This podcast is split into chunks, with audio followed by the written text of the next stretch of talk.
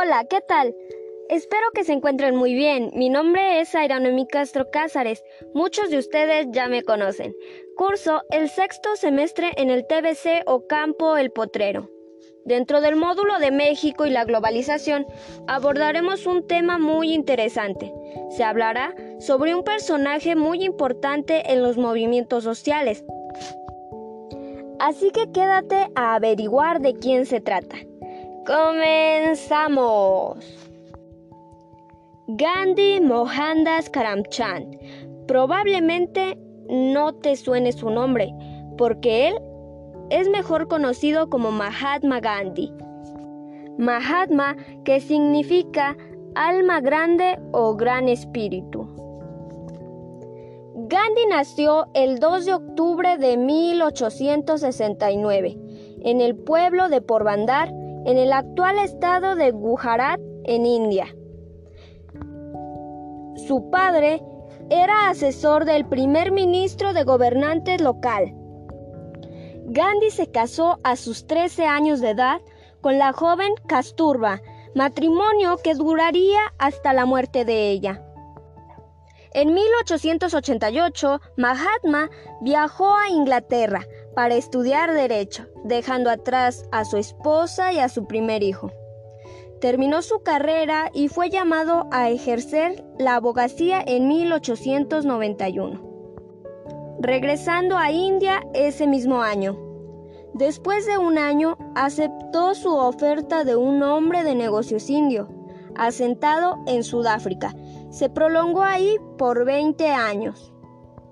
Los indios que vivían en Sudáfrica no tenían derechos políticos y les apodaban despectivamente.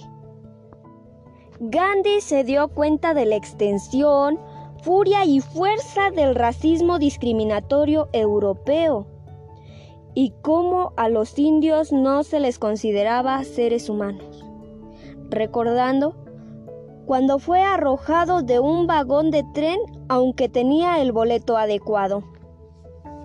Mahatma Gandhi fue un líder nacionalista, pero más allá fue un defensor de igualdad y de justicia. Luchó para lograr la independencia de la India, como para acabar con las desigualdades que padecía la sociedad de su país. Dos conceptos fueron claves en su lucha. Satyagraha, que se traduce como la fuerza de la verdad, y la ahimsa, o la no violencia.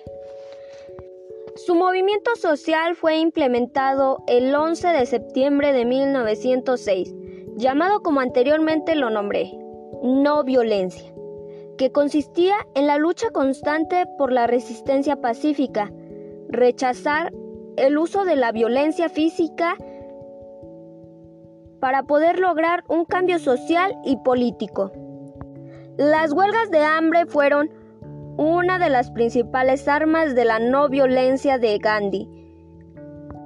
La fuerza no proviene de la capacidad física, sino de la voluntad indomable, afirmaba él. Sus principales objetivos eran mitigar la pobreza, expandir los derechos de las mujeres, crear armonía religiosa y étnica, eliminar las injusticias y terminar con la discriminación.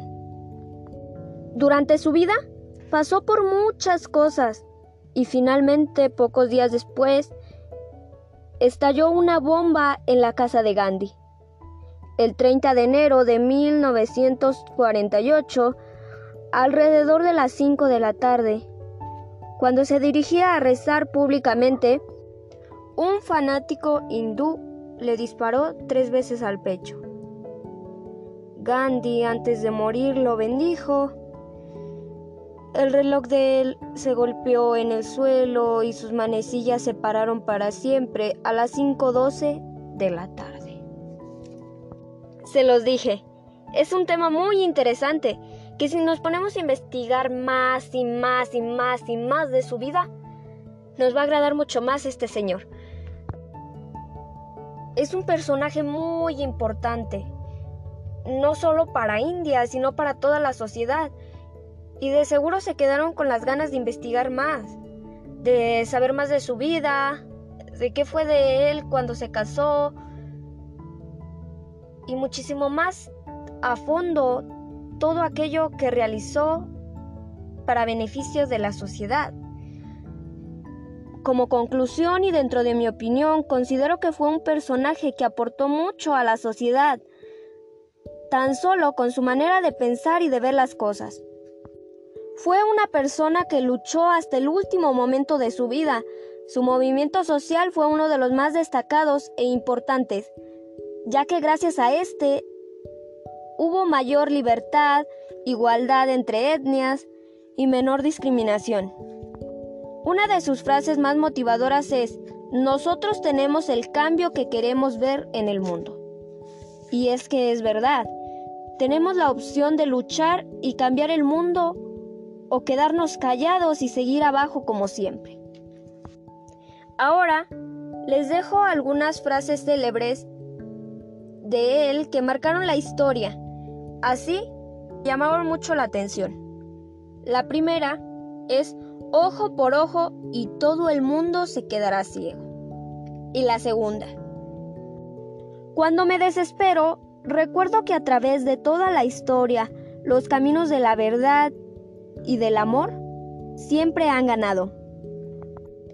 Ha habido tiranos y asesinos, y por un tiempo puede parecer invencibles, pero al final siempre caen. Piensen en esto, siempre. Les dejo esto para que me den opinión sobre qué piensan de estas frases. Si de verdad a ustedes les llega o hubo algún momento en que dijeron, esto aplica en esta frase. Y pues bueno, espero y les haya gustado mi podcast. Los invito a seguirme, a seguir escuchando historias importantes como las de hoy. Así que hasta luego.